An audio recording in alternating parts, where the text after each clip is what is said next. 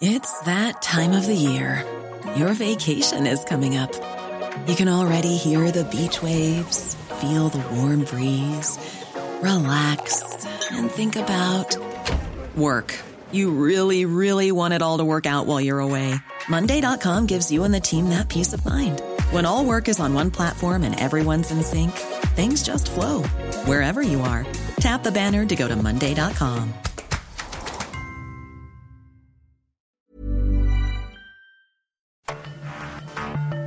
Cada noche, los expertos se reúnen para debatir los temas que hacen historia en una mesa de análisis distinta. Aquí las entrevistas con los personajes y líderes de opinión, junto al análisis profundo de los temas trascendentes. Alfredo Ceja conduce un programa de Frente en Jalisco por el 100.3 de FM. Iniciamos. Hola, ¿qué tal? Muy buenas noches. Bienvenidos a una emisión más de De Frente en Jalisco, aquí en Heraldo Radio Jalisco. Hoy martes 6 de junio quiero agradecer como todos los días en los controles técnicos a Antonio Luna y a Ramón Luna, en la producción y redacción de este espacio a Ricardo Gómez y recordarles nuestro número de WhatsApp para que se comuniquen con nosotros el 3330 1779 66. El día de hoy vamos a tener esta mesa de análisis de los martes con Mario Ramos, él es exconsejero del Instituto Electoral y de Participación Ciudadana del Estado de Jalisco y también con Mario Hueso, él es académico del ITESO y experto en comunicación política. Vamos precisamente a platicar sobre todo lo ocurrido el domingo en la elección en el Estado de México y en Coahuila y también sobre estas últimas encuestas que se han publicado tanto en diarios locales como en diarios eh, nacionales para el panorama político rumbo al 24 en Jalisco y a nivel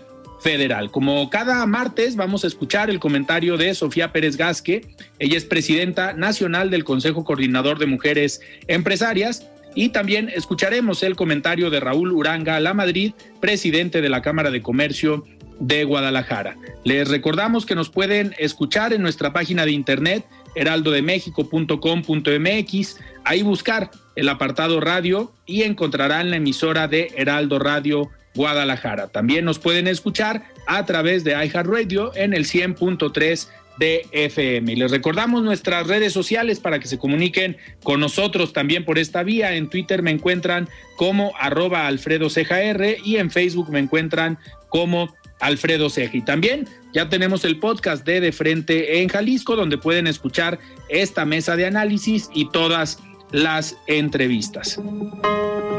El análisis de frente en Jalisco.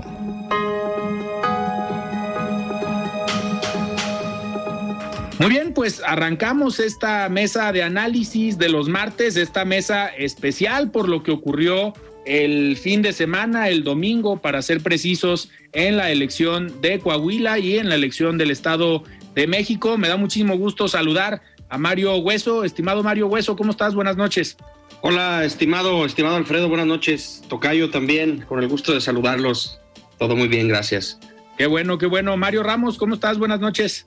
Hola, buenas noches, Alfredo. Un saludo también a mi tocayo Mario Hueso y a todo el auditorio. Un gusto estar con ustedes. Oigan, pues a ver, ¿cómo vieron? No sorprende el resultado de la elección del domingo. Todo, todas las encuestas o muchas encuestas eh, así lo pronosticaban el Estado de México se lo llevaba Morena y Coahuila se lo llevaba la Alianza Va por México. Pero eh, Mario Hueso, a ver, esta dinámica de siempre en comunicación política, el mensaje después de que cierran las casillas y todo mundo se declara vencedor en la contienda, lo vimos en el Estado de México que primero salen con un mensaje, decir la alianza va por México, decir ya ganamos, y a las dos horas sale, creo, congruentemente Alejandra del Moral con un mensaje bastante sensato a decir los números no me favorecen, no ganamos la elección y le deseo suerte a Delfina Gómez. Pero a ver, Mario, eh, en la comunicación política, ¿cuál es la intención de los partidos de ya cerradas las casillas salir y decir ya ganamos, aunque sepan seguramente que no fue así? Eh, pues yo creo que hacer el ridículo, es cierto. A mí me da mucha risa y hasta un poquito de pena eh, cuando eso sucede porque pues quiero imaginar a los cuartos de guerra durante las campañas y el día de la elección, cómo están concentrados. Pero pues ellos tienen además datos de encuestas de salida.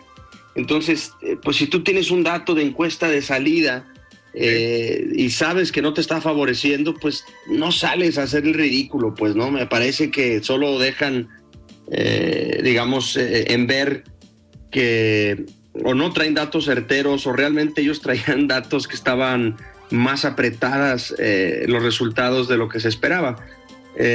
creo además que además pues hubo varias encuestas de salida, unas con unos números de locura cercanos a los 18, 20 puntos de diferencia, que, que, no sé si eso de alguna manera desaliente a los equipos a salir a cantar victoria, y otras mucho más moderadas que marcaban pues a lo mejor no dos dígitos, sino menos de, de 10 puntos, entre 8 y 9 de, diferencia, ¿no? Yo creo que es un error salir a cantar victoria.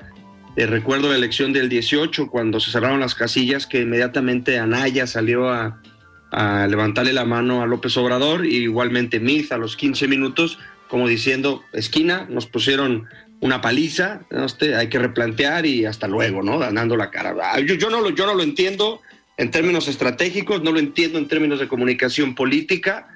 Eh, yo me hubiera ido primero a Coahuila a cantar la victoria antes que en porque pues luego tienes que salir con caras largas a, a decir me equivoqué.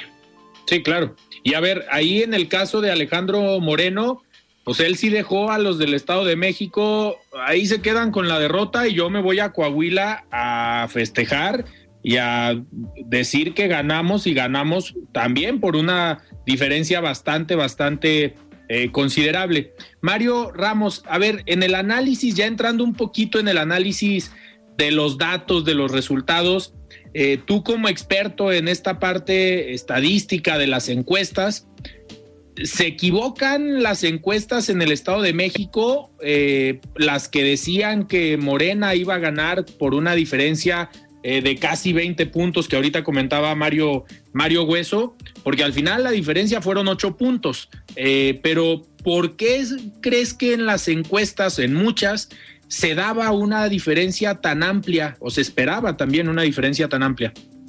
Sí, mira, Alfredo, bueno, primero pues no podemos dar por hecho de que todas las encuestas que se difundieron son reales. Sabemos que los partidos políticos, los candidatos en ocasiones utilizan estos instrumentos como una estrategia de propaganda política, ¿no? Entonces, primero decir eso. Sin embargo, también lo otro es que, aunque sean encuestas que se hicieron, se elaboraron de forma correcta, eh, habría que ver la fecha y dos, también recordar que las encuestas no, no predicen el resultado, ¿no? Todavía hay electores indecisos, eh, hay estudios que demuestran que hay un porcentaje, a lo mejor mínimo, de electores que deciden su voto cuando están formados, cuando están en la mampara. Y otro, pues también tiene que ver con la capacidad de movilización, así le llaman los partidos, ¿no? De acarreo de, de algunas personas. Entonces, sí hay una, hay una variación. Yo no, no me atrevería a, pensar que las encuestas se pueden equivocar con unos días antes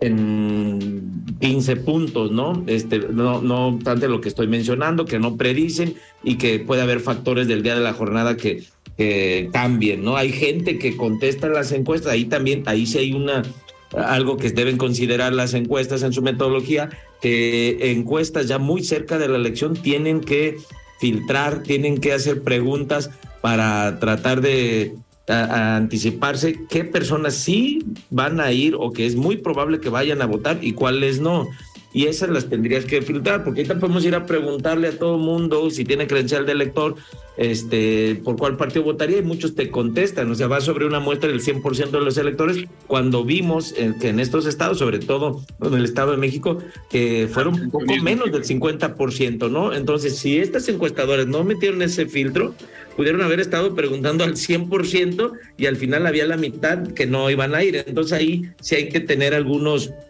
unas preguntas este, para, para descartar y filtrar y solo quedarte con los que es muy probable que vayan a votar, ¿no? Oye, Tocayo, yo, yo tengo una duda en este sentido, este, porque sé que tú te dedicas 100% a esta cuestión demoscópica.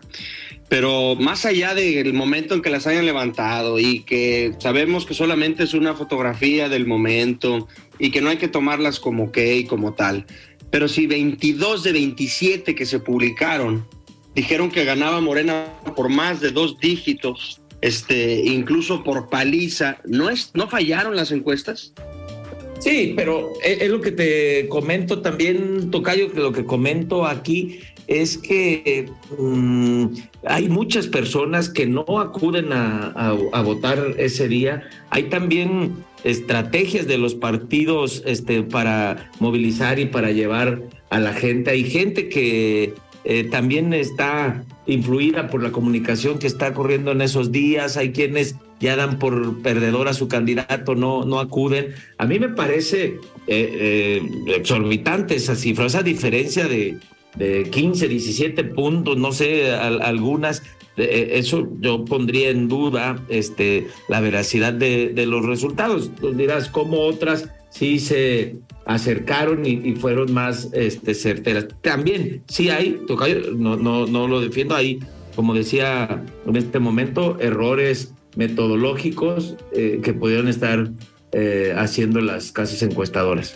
Claro. Oigan, y a ver, entrando en los datos, entrando en los resultados eh, como tal del Estado de México, a ver, eh, Alito Moreno recibe el PRI con varias gubernaturas, ha perdido todo prácticamente, se queda nada más eh, con Durango, se queda con Coahuila en alianza pero perder el Estado de México, este gran bastión priista que nunca habían perdido, el grupo, pues digamos, político tal vez más influyente en el PRI histórico, el grupo Atlacomulco, pierde su bastión y pierde este Estado, pero ¿a quién le achacamos esa derrota? ¿A Alejandro Moreno como presidente nacional del PRI?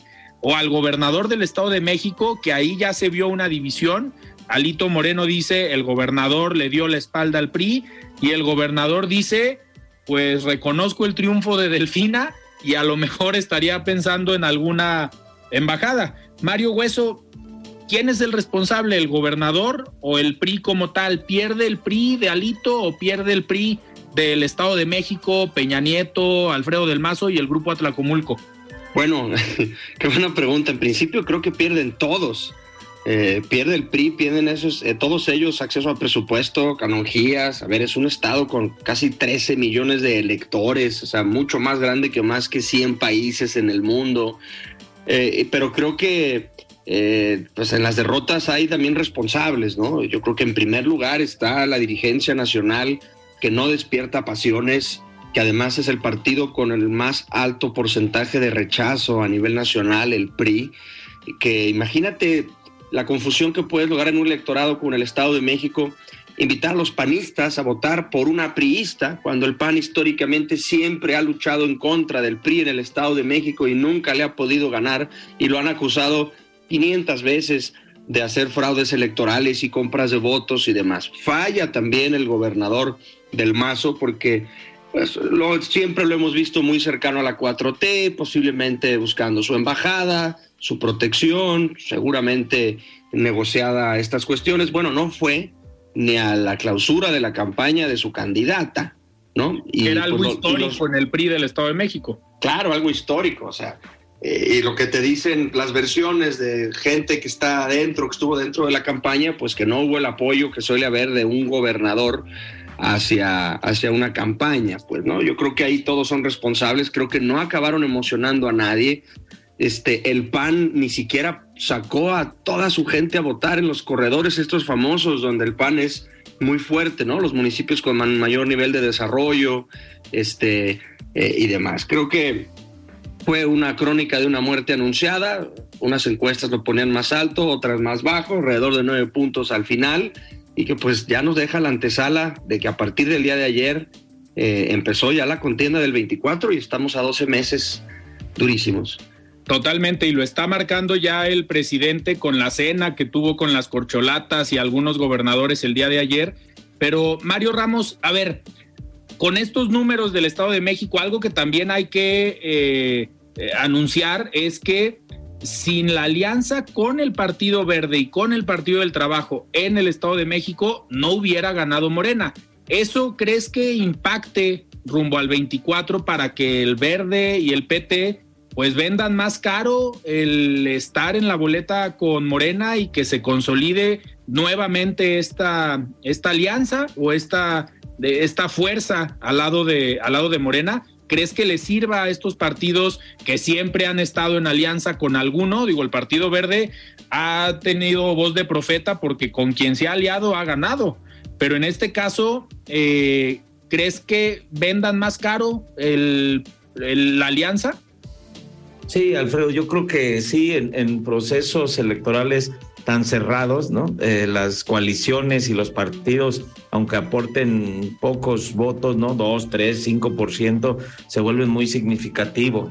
Este sí, eh, sin duda, aquí quedó demostrado que algo le ayuda, algo le abona a Morena, ¿no? Yo, yo también me quedaría con el dato no por las encuestas. Yo tenía la impresión que por el estado en el que se encontraba el prismo, los gobiernos históricamente del Estado de México del PRI, el gobernador no, no, no apoyando a su partido, en fin, la cercanía del morenismo del Estado de México con el de la Ciudad de México, creí que podrían eh, ellos tener la capacidad incluso de tener una victoria todavía más contundente. Entonces creo que sí, esto les abre la posibilidad a los partidos, al ver del Partido del Trabajo, asegurar una, una alianza. Claro, no es la misma situación en la República y en todos los estados lo que está viviendo el Estado de México. Hoy las encuestas apuntan una diferencia más, más amplia, no, no se ve todavía un candidato visible de la oposición, pero esto va a cambiar, ¿no? Ya cuando tengamos candidatos de un lado o de otro, los números se, se acomodan y tal vez eh, tengamos una elección de tercios, tres candidatos competitivos, o podría ir a dos.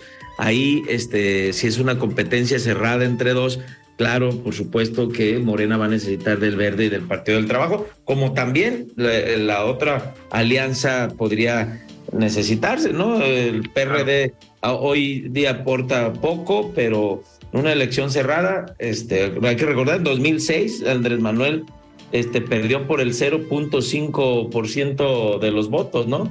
Este, menos de 200 mil votos en, toda la República. Entonces, ahí este, podrían, podríamos tener un escenario similar. Totalmente. Mario, a ver, y en el, en el mensaje que da Alejandra del Moral y el resultado que obtiene sin haber tenido el apoyo del gobernador del Estado de México, ¿tú crees que queda bien posicionada la candidata del PRI para próximas elecciones, para próximos encargos. Eh, se mostró como una buena candidata y que supo reconocer la derrota y como alguien apegada a las instituciones y a la democracia? Eh, yo, yo, creo que sí, o sea, para empezar creo que fue una buena candidata. El tema es que abanderaba a un mal partido y había también un ambiente de cambio en el Estado de México, también demostrado en los estudios demoscópicos, aquí sí en todos, ¿no? Había un ambiente de cambio de partido. También si te ha gobernado el mismo partido por cerca de 100 años, pues ahí sí que entre Guatemala y Guatepeor no sabemos. No, yo creo que no hay muertos en política, Alfredo Tocayo. Eh, empezaría diciendo esta cuestión. Dos, la propia Delfina perdió hace seis años la elección contra Del Mazo y se recuperó, regresó más fuerte, con un partido fuerte. Creo yo que Del Moral este, tiene futuro político, creo que conecta bien, creo que es joven, creo que es este, un perfil diferente al típico eh, perfil del PRI, ¿no? Este, eh, yo le recomendaría alejarse completamente de Alito, pero eso es imposible, pues porque él ahorita está en modo, este, eh, como en la pirinola, me llevo todo, como todo pero no, yo creo que es alguien que va a tener este futuro todavía, que la veremos, ah, posiblemente la podamos ver en otra elección el año que entra, ¿no? A, alguna diputación, al Senado, este, yo veo que conecta, creo que es buena comunicando, tiene una familia que le ha sacado provecho electoralmente, pero pues bueno, le tocó estar en el momento más difícil en la historia del PRI del Estado de México, sin el apoyo además del gobernador. Claro. Oigan, y a ver, pasando a Coahuila, nos quedan tres minutos antes de irnos a, corte, pero pasando a Coahuila, Mario Ramos, Eh, un resultado tan amplio eh, con Manolo Jiménez encabezando la Alianza Va por México, que ahí sí, sumando Morena, el Partido Verde, el Partido del Trabajo, no hubieran alcanzado tampoco el, resultado. Eh, ¿Cómo viste la elección en Coahuila? Se lleva carro completo la alianza, también en las diputaciones se llevaron todo. ¿Qué cambia? Eh, ¿Por qué tanta diferencia de un estado a otro? Eh, ¿qué es, ¿Cuál es la diferencia, Mario Ramos, para tener este resultado tan arrasante en Coahuila? Sí, Alfredo, eh, son circunstancias distintas, son contextos distintos. Eh, sin embargo, fue evidente que el morenismo y, la oposición al gobierno priista en, Coahuila, pues estaba dividida, ¿no? Vimos todo eh, el desaseo en la selección del candidato, las quejas por parte del otro candidato, Mejía, ¿no? Y va y hace otra contienda. El presidente tuvo que intervenir, ¿no? Al final para desconocer a, uno y, regañar regañarlo por estar utilizando su imagen. Y pues no, en el Estado de México vimos otra cosa, ¿no? Ahí sí vimos al morenismo y a la coalición con Verde, PT, todos eh, en el mismo sentido. Este, no, había consenso desde la elección pasada y todo el tiempo se sabía que Delfina iba a ser, entonces en eso estaban muy claros y aquí pues yo creo que se estuvieron boicoteando, torpedeando la oposición. No obstante, todas las encuestas desde antes eh, le daban una ventaja al PRI, pero se encargaron ellos, los de Morena, PT, de sepultar sus posibilidades. Claro. Oigan, pues, a ver, tenemos que ir a un corte, pero vamos a escuchar eh, primero el comentario de Sofía Pérez Gasque. Ella es presidenta nacional del Consejo Coordinador de Mujeres Empresarias. Estimada Sofía, ¿cómo estás? Muy buenas noches. La voz de los expertos.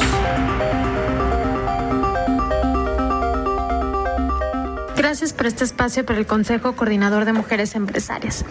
En esta ocasión quiero platicarles sobre un tema que hemos venido hablando en diferentes intervenciones, que se trata de la certidumbre a inversión de nuestro país. Como dueños y dueñas de microempresas y por supuesto quienes colaboran en todas ellas, es importante que como nos ven otros países que vienen a poner más empresas a nuestro país o que meten dinero y que es inversión extranjera directa para nuestro país, para el crecimiento, es importante que nos vean como un país que tiene certidumbre, que respeta sus leyes y sobre todo que cuida estas inversiones para que puedan crecer. Una de las acciones que les quiero comentar, eh, hace un par de semanas un tramo de las vías de la empresa Ferrosur fue tomada por la Marina. ¿Cómo se puede interpretar esto?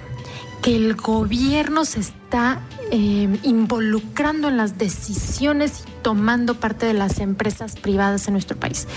Esto es importante que tú como colaborador y como colaboradora sepas que está sucediendo, porque muchas veces las y los empresarios tomamos decisiones eh, conforme está el mercado. Esto quiere decir qué tan cierto o incierto está el mercado, cómo están midiendo las inversiones y esto nos afecta a todas y todos los que trabajamos en estas empresas.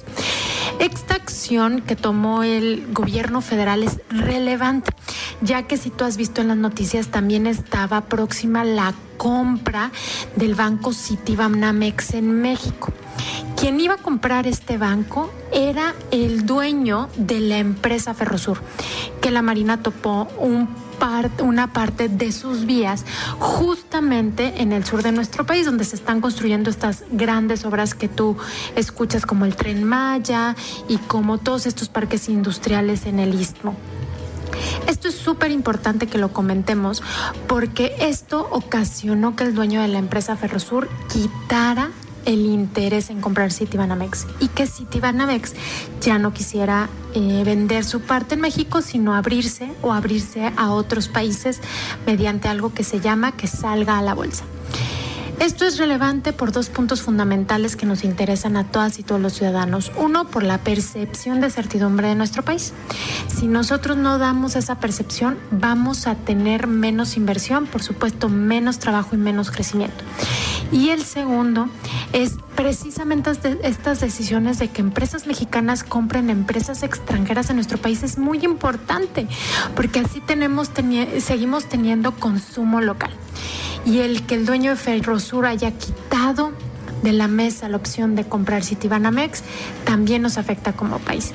Esto te lo comento y es relevante porque el Consejo Coordinado de Mujeres Empresarias busca incentivar el desarrollo de todas las empresas y por supuesto del crecimiento y del mejor tratamiento para las personas que colaboramos en todas esas empresas. Muchísimas gracias por este espacio para el Consejo Coordinador de Mujeres Empresarias.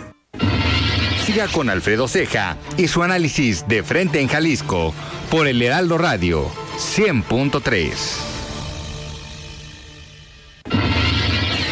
Mesa de análisis de frente en Jalisco con Alfredo Ceja. Continuamos. La voz de los expertos.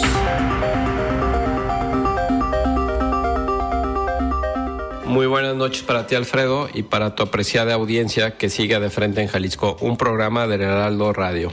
Nuestras raíces como Cámara de Comercio están profundamente arraigadas a la de nuestra ciudad, Guadalajara, a su cultura, su gastronomía, su música y sobre todo a su gente. Por eso estamos muy felices de invitarlos a celebrar los 135 años de la fundación de nuestra querida institución en este mes de junio. Y a lo largo de este 2023 llevaremos a cabo una serie de actividades para festejar con nuestros socios, amigos y nuestra comunidad. Este 8 de junio tendremos una ceremonia conmemorativa y será la ocasión para entregar nuestro galardón anual a empresas y personas destacadas, no solo socios, sino de otros ámbitos entregaremos los galardones Yo Soy Cámara, Joven Emprendedor, Medalla de Honor, Mercurio Empresarial y Mexicanos sin Fronteras. Estoy seguro que cuando demos a conocer los nombres de los galardonados, todos vamos a coincidir en el papel clave que juegan estas personas y empresas en el desarrollo económico, social y cultural de Jalisco. En este aniversario siempre es bueno recordar nuestro origen. Somos una ciudad que surgió del comercio y la Cámara de Comercio ha mantenido esa tradición desde el siglo XIX. Por eso, celebramos trabajando y quiero ofrecerles un par de ejemplos de lo que hemos hecho interna y externamente en la Cámara. En los últimos años, fortalecimos la comunicación entre socios para crear oportunidades de negocio para todos por medio de nuestra plataforma Cámara Connect. Y recientemente lanzamos Guadalajara Paz si aún no lo han visitado, los invito a entrar a guadalajarapaz.com, visítenlo y aprovechenlo. Se sentirán orgullosos de lo que tiene nuestra ciudad para los ojos del mundo y disfrutarán de descuentos en sus paseos por la ciudad. Es un honor para mí presidir esta noble institución en este significativo aniversario y contar con un gran equipo de trabajo. Sigamos fortaleciendo las bases para cumplir muchos años más. Sigamos más juntos y más fuerte. Hasta aquí mi comentario, Alfredo. Que tengan una excelente semana, todas y todos. Nos escuchamos el próximo martes. Muy bien, estamos de regreso aquí en De Frente en Jalisco. Muchísimas gracias, Raúl, por este comentario. Y pues nosotros continuamos en esta mesa de análisis de los martes con Mario Hueso y con Mario Ramos. Mario Hueso, a ver, pasando eh, al, a, a, lo que sigue, terminó la elección del de Estado de México. Burroughs Furniture is built for the way you live. From ensuring easy assembly and disassembly to honoring highly requested new colors for their award-winning seating, they always have their customers in mind. Their modular seating is made out of durable materials to last and grow with you. And with Burrow, you always get fast, free shipping. Get up to 60% off during Burrow's Memorial Day sale at burrow.com slash ACAST. That's burrow.com slash ACAST. burrow.com slash ACAST.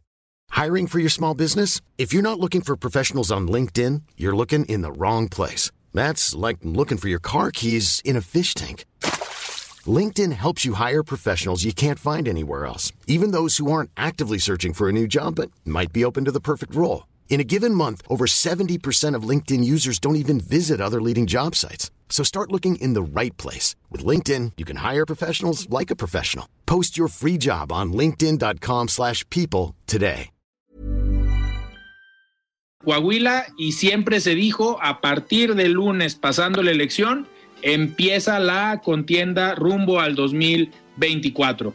Y pareciera que empezó tanto en lo federal como en lo local. Amanecimos el día de ayer con una encuesta en un periódico de circulación local que pues manda un mensaje en este resultado que ahorita lo vamos a analizar, pues con una amplia diferencia a favor de Pablo Lemus sobre cualquier otro eh, candidato, eh, incluido Carlos Lomelí, algunos otros de partidos como Pedro Kumamoto en futuro, Diana González o Laura Aro del PAN y del PRI, pero lo que más llama la atención es esta eh, diferencia y este porcentaje tan alto de Pablo Lemus diferente a una encuesta que se había hecho en el mismo medio por la misma casa encuestadora, si no me equivoco, hace algunos meses que no mostraba el mismo escenario. Mario Hueso, ¿cómo viste tú este resultado, esta encuesta que se publica el día de ayer? Gracias, Alfredo.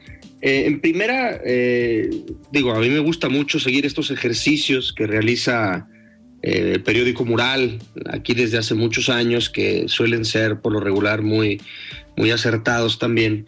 Me llamó la atención, por ejemplo, algunos datos que son como el crecimiento, por ejemplo, de Morena en la marca y cómo, esto no lo podría explicar a lo mejor mi tocayo, cómo eh, la gente por ahí, digamos que eh, simpatizaba más con Morena, pero a la hora de preguntarle su voto para la próxima elección se iba más a Movimiento Ciudadano. Ese fenómeno no, no me lo explico y a lo mejor mi tocayo nos lo podría explicar. Y dos, me llamó muchísimo la atención la aprobación de López Obrador en Jalisco, niveles de Tabasco, traía una aprobación del 76%. Este, algo que me llamó mucho, mucho la atención, pues porque eh, nunca había tenido esos números aquí, ni cuando inició su gobierno, pues, ¿no? De bote pronto te diría eso, creo que sale fortalecida también la marca de Movimiento Ciudadano. en uno de los careos, me parece que dos eh, personajes son los que pueden eh, ganarle al doctor Lomelilla Kuma. También entiendo que metieron a Kumamoto en esta ecuación, que no se había destapado como tal para candidato a gobernador, pero así mis primeras impresiones. Y Mario Ramos, a ver, tú que te dedicas al tema de las encuestas, que las entiendes, las sabes leer, yo creo que mejor que Mario Hueso y que un servidor, eh, ¿Qué te llamó la atención de esta encuesta? Eh, si bien podemos ver nosotros a gran escala pues, los datos, los números y estos resultados, Mario Hueso le llama la atención esta parte del posicionamiento y la aceptación del presidente. A ti, Mario Ramos, ¿qué fue lo que te eh, sorprendió de esta encuesta? Sí, mira, a mí me hacen mucho sentido la gran mayoría de los datos que observamos ahí. He observado en otras encuestas, en otros ejercicios, que si el presidente sale bien calificado en Jalisco, sale aprobado, ¿no? Este, por arriba del 7 sobre 10, el gobernador abajo del, del 6, ¿no? Eso, todo eso me hace sentido. También el crecimiento y fortaleza de Morena y, la, y las posibilidades de Pablo Lemos de ganar a cualquier candidato. Todo eso me hace sentido. Me, llama la atención, me, me, brinca un dato ahí sobre la marca de Movimiento Ciudadano frente a Morena. Yo coincido un poco más en ese aspecto en la encuesta del Heraldo, ¿no? Este, el Heraldo pone como marca, ojo, como marca también a Morena este, por un ligeramente arriba de, de Movimiento Ciudadano.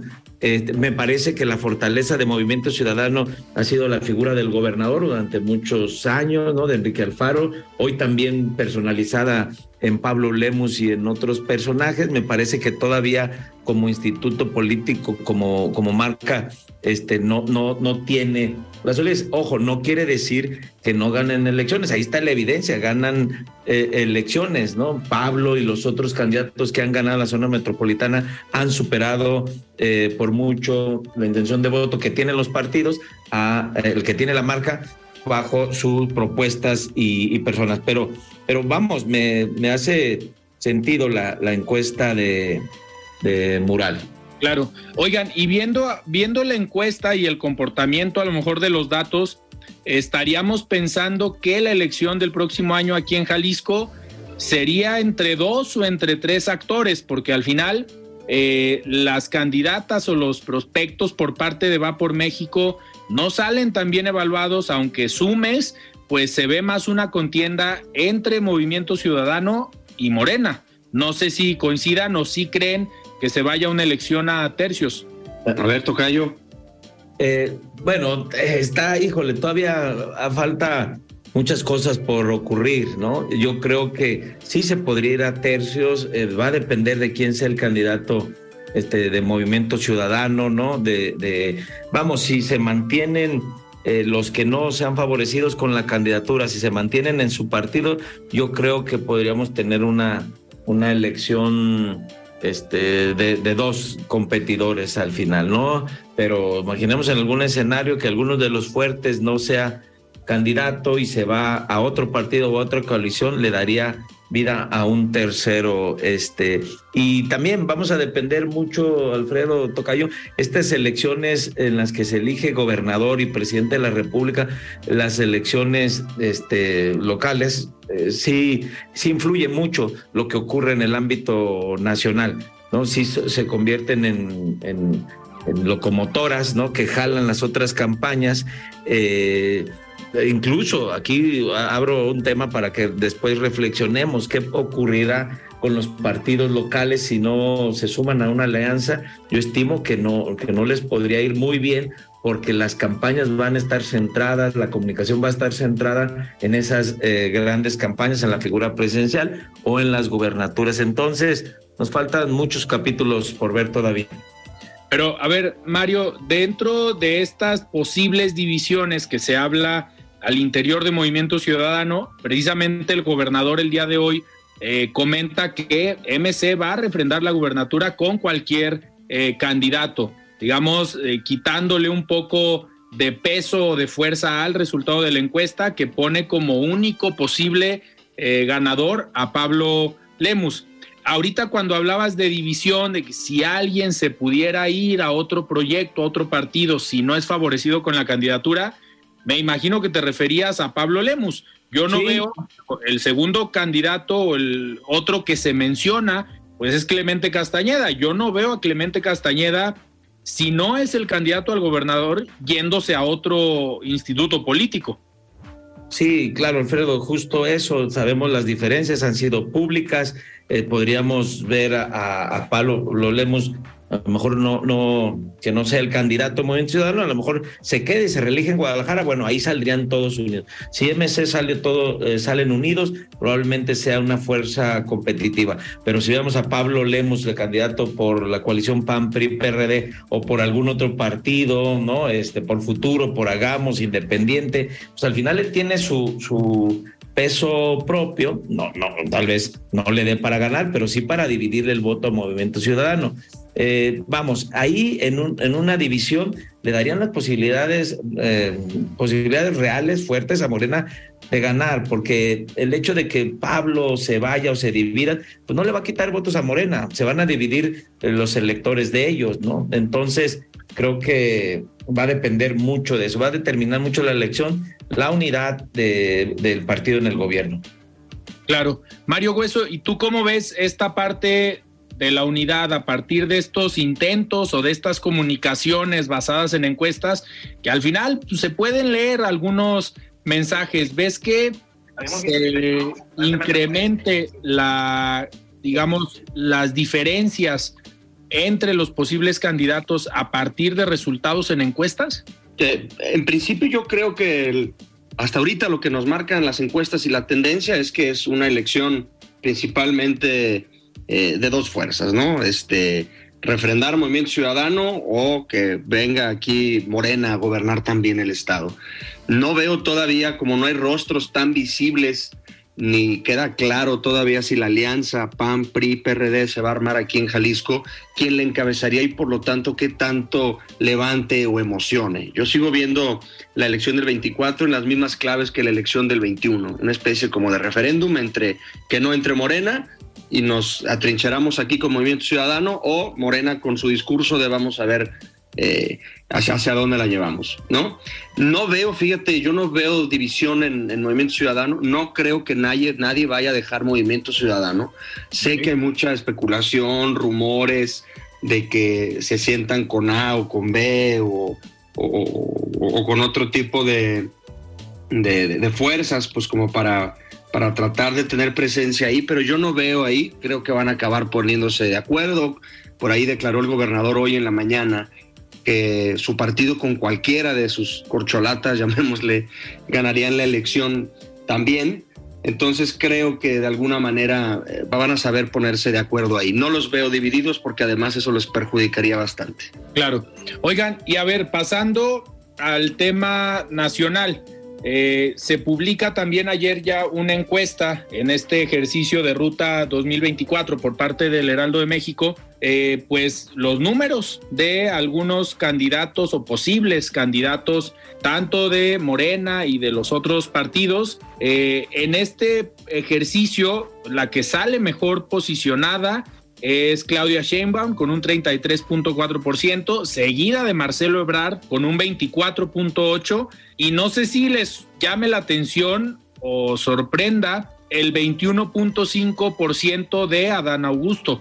Eh, se ha notado un, un crecimiento, no sé, eh, no sé cómo lo vean. A ver, eh, ¿creen que se esté trabajando también para empezar a posicionar a el secretario de gobernación como una corcholata fuerte y que no sea nada más una contienda entre dos? Eh, bueno, mm, yo creo que sí. Vemos un despliegue también eh, reciente. En los últimos meses hemos visto, además del secretario de Gobernación recorriendo el país, teniendo eventos, actividades. Eh, tiene relación con gobernadores, con actores políticos. Si bien es cierto, no, no han tenido, no ha tenido la campaña abierta, tan anticipada y, masiva como lo ha tenido la jefa de gobierno o el canciller, pero recientemente, bueno, vamos, aquí el caso de Jalisco, los dos, eh, uno, dos de los principales personajes políticos de Morena o aspirantes a la gubernatura, Carlos Lomelí y Chema Martínez, ambos están apoyando al secretario de Gobernación, lo han expresado. Entonces, al menos habla en Jalisco. No, no estoy diciendo que en Jalisco arrase o gane a Dan Augusto. En este momento no lo sé, pero tiene dos actores de peso, ¿no? Y, eh, por ejemplo, no se le ve un grupo fuerte aquí a la, jefa de gobierno, Claudia Sheinbaum, con Marcelo Ebrard, sí, hay Claudia Delgadillo, el diputado Tomás Vázquez Vigil están apoyando a Marcelo. Pero vamos, en otros estados están haciendo esfuerzos, vemos playeras desplegados, bardas, también ya está en la contienda, está posicionando su nombre. Sin duda tiene que estar creciendo el conocimiento entre los, entre los electores. Claro. Mario Hueso, ¿tú cómo ves eh, las corcholatas de Morena? Eh, ¿Crees que eh, se cierre o ya ves tú algo muy cantado a favor de Claudia Sheinbaum? Fíjate, Alfredo, yo a diferencia de mi tocayo que le gusta mucho estirar la liga, y hacer una encuesta y otra encuesta y otra encuesta y otra encuesta. Hay que, hay que medir la opinión pública. Hasta, cinco antes, hasta cinco antes de la, de la hora. Para hablar con, con, los números en la mano. para luego salir a decir Tocayo que era una fotografía del momento y que no se equivocaron. este, no, yo sí creo, Alfredo Tocayo, que ya está decidido. Yo creo que la candidata va a ser Claudia Sheinbaum. He visto muchísimos este, eh, símbolos, apoyos, comunicación. Creo que está ya muy clara la línea de por dónde va. Hoy Marcelo Ebrard, este, eh, por ahí declaró algo al respecto de su método, de, cómo medir. Creo que ya todos están oliendo que hacia allá va la, la candidatura. También le dejaron a ella la responsabilidad política del Estado de México, de la elección, y pues de alguna manera podemos decir que triunfó, que salió muy bien librada entonces yo, yo creo que eso ya está definido y creo que el siguiente paso para trabajar con el presidente es lo que él le llamó el plan C. Él no solamente quiere ganar la elección de presidente, él quiere ganar el Congreso con mayoría calificada. Y hacia allá va a apuntar los próximos 10, 12 meses en, en una campaña. Creo que está definido van a hacerle ahí al tío Lolo, como dicen, el tema de, sí, ganó tal en la encuesta. Recordemos que nunca las han transparentado las encuestas de quién fue candidato y por qué. Y yo ya veo una definición y podría apostarles, si no se, si no tiene un poquito aquí de, temor, este, una tostadita ahí al lado de donde, aquí al lado de donde estamos saliendo al aire. Oigan, pero a ver, hablando de las apuestas, ya hay varias apuestas pendientes, ¿eh? ¿Cómo pues estaba el...? Esa, yo, yo no creo lo que dice mi tocayo, no está decidido. Este, o sea, ¿tú crees que no va a ser Claudia Tocayo? Yo creo que no, Tocayo, yo creo que ah, no. Ah, ahí está, ahí está. Yo creo que va a ser Marcelo Ebrard ah, bueno, bueno, pues ahí, ahí, tú, tú dime, como dicen los gringos, put your mouth where your money is. Ok. Yo creo que va a ser también Adán Augusto, ¿eh? Yo no creo que esté. Uy, cada quien trae a su gallo. Sí. Yo no creo que esté decidido a favor todavía de Claudia Sheinbaum, a pesar No, no. de que sí se nota el. Ya podemos hacer una, una buena apuesta porque cada quien tiene su, su, su pronóstico. Bien. Claro, Una cena, una cena en un lugar que elija el ganador. va. Pero todavía, tu tocayo todavía debe una, ¿no? Sí, pero vamos a dejar que mi tocayo deba dos. También nos debe por ahí un regalito que nos trajo de Oaxaca. Así es, que nada más no llega ese regalo. Oigan, a ver, y dentro de las otras eh, fuerzas políticas, en, este, en estos escenarios, en el PAN, en el PRI y en el PRD, sí hay muchos que han levantado la mano, pero pues no hay muchos que convenzan a la población o muchos que conecten, porque algunos pues ya pueden ser considerados como pues cartuchos quemados, pueden ser muy conocidos, pero los negativos que traen pues están muy altos y eso en una elección no es una buena eh, combinación. Sorprende el caso, no sé, de Gustavo de Hoyos, que le falta el tema del conocimiento, eh, puede jugar con sus positivos, que es alguien externo a los partidos políticos, pero es el único. En el caso de la alianza PRI-PAN-PRD, ¿ven a alguien que se esté despegando, así como Claudia Sheinbaum pareciera que está un poquito aparte de los demás? ¿Ven a alguien en la alianza PRI-PAN-PRD que pueda jugar ese rol que hoy juega Claudia Sheinbaum con Morena? A ver, Tocayo, tú que traes Eh. del centro. No, no tengo mucha información. Pues yo veo nada más los perfiles que han levantado la mano, ¿no? Veo a Lili Telles, que me parece una mala broma eh, que se esté tomando ella en serio que pueda ser presidenta del país. Veo a Santiago Krill, el señor Constitución, que no emociona ni a los panistas. Este, eh, veo por ahí a, a de la Madrid también priista. O sea, sí hay rostros que están levantando la mano, pero creo que es la ruta equivocada es precisamente donde los quiere tener el presidente, los mismos rostros, los mismos nombres, no están abriendo para nada este tema a, a la sociedad, o sea, hace una semana salió el presidente del PAN a nivel nacional a decir el que quiera jugar que consiga un millón de firmas, pues eso vale 30 millones de pesos conseguirlas. Entonces creo que los Según Lili partidos, Telles. perdón, según Lili Telles, pero echa números, más o menos, compadre. Este, eh, creo que, que- que no, sí, sí hay rostros, pero no creo que ninguno eh, en este momento tenga una mínima posibilidad de emocionar, porque son los mismos de siempre y porque se están equivocando. Están ahí donde el presidente los quiere tener, hablándose entre ellos, sin abrir, o sea, los presidentes ganando en tribunales, los presidentes de los partidos, la reelección en su propio partido. Este, pues ahí está, esa va a ser para mí su desgracia. Claro. Oigan, nos quedan eh, tres minutos antes de despedirnos, pero a ver, en MC están algunos perfiles que están muy altos en el tema del conocimiento. El ejemplo, pues, es Luis Donaldo Colosio. ¿Cómo ven a los perfiles que se miden Luis Donaldo Colosio, Samuel García, Dante Delgado y el gobernador de Jalisco? ¿Cómo ven esta repartición eh, al interior de MC? ¿Creen que si jueguen un candidato fuerte en el 2024 o creen que apliquen la del Estado de México y Coahuila de decir esto ya está arreglado y mejor nosotros no ponemos candidato? A ver, Tocayo. Tocayo, creo que esta fue para ti directísima, ¿eh? A ver, Mario Ramos, adelante. Este, no, no, no, a ver, no, no, perdón, estaba distraído. Pensé que Tocayo me iba a contestar. Ahora sí como... Sí, no, no, pero a ver, a ver, pregunta. Yo creo, Alfredo, ayer o antier, Dante Delgado, dirigente nacional de Movimiento Ciudadano, dijo que ellos hasta diciembre van a definir quién es su candidato o candidata. Sí.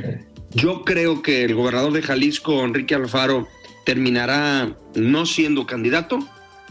Este es una percepción que tengo, aunque muchos creen que sí va a querer ser candidato. Dudo mucho que Movimiento Ciudadano vaya a irse con la alianza porque rompería con esta, este discurso que han mantenido en los últimos años de eh, mientras esté el PRI nosotros no vamos ahí. Este, dejaría la puerta abierta a que pueda llegar un, tercero a, abanderar a Movimiento Ciudadano. Puede ser Claudia Riz Macié o a lo mejor algún desterrado de un partido político de estas mismas corcholatas que estamos hablando nosotros. No sé, creo que está alargando demasiado su, su, su proceso de Movimiento Ciudadano a nivel nacional y está por verse. A ver, yo, también, Sí, este, yo no, no veo al, gobernador como candidato, lo veo terminando su gobierno. Tienen en Colosio o en Samuel los candidatos, pero coincido con mi tocayo, yo creo que van a esperar a ver qué ocurre, este, tal vez alguno de los que no, que no queden o que no encuentren partido, cobijo. También veo difícil que vayan en la alianza, veo más la posibilidad de que, que busquen un candidato externo. Ellos están apostando a crecer en el país, tener más legisladores, ¿no? Tener más presencia en los estados. Yo creo que están pensando en el 2030, ¿no? Claro. Oigan, pues sin duda interesante el análisis que estamos haciendo. Yo creo que Movimiento Ciudadano va a ser el último en definir quién va a ser su candidato. Yo creo que hábilmente se van a esperar a que lo decida Morena, a que lo decida eh, la alianza y ellos ver a cuál sería esa apuesta. Coincido en que no estarían buscando la presidencia de la República, sino posicionar, trabajar con un buen candidato para lograr incrementar el número de diputados y el número de eh, senadores, que creo que esa pudiera ser una apuesta interesante para Movimiento Ciudadano. Y ahí sí, en el 2030, ya con un desgaste mayor del que gane, ya sea la alianza o eh, Morena, que yo creo que desde ahorita pues no hay forma o no hay dato que le dé el triunfo a la alianza, lo más seguro es que gane Morena en el 2024 nuevamente, pues jugar con ese desgaste, con una congruencia que ha mantenido Movimiento Ciudadano diciendo somos una opción diferente y no nos vamos a aliar con los partidos de siempre, hasta ahorita la han cumplido y yo creo que a eso le van a apostar en el 2024. Oigan, pues nos tenemos que despedir. Muchísimas gracias, Mario Hueso. Gracias, Alfredo. Tocayo, un gusto. Hay que pagar esas apuestas, Tocayo.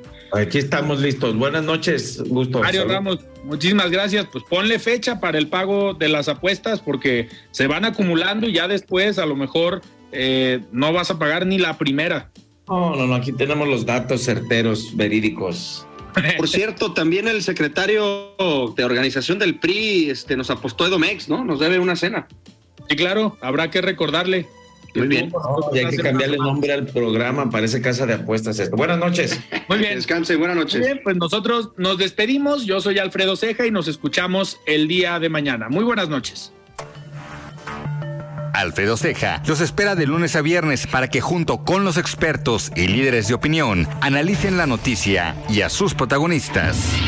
Esto fue De Frente en Jalisco, otra exclusiva de El Heraldo Radio.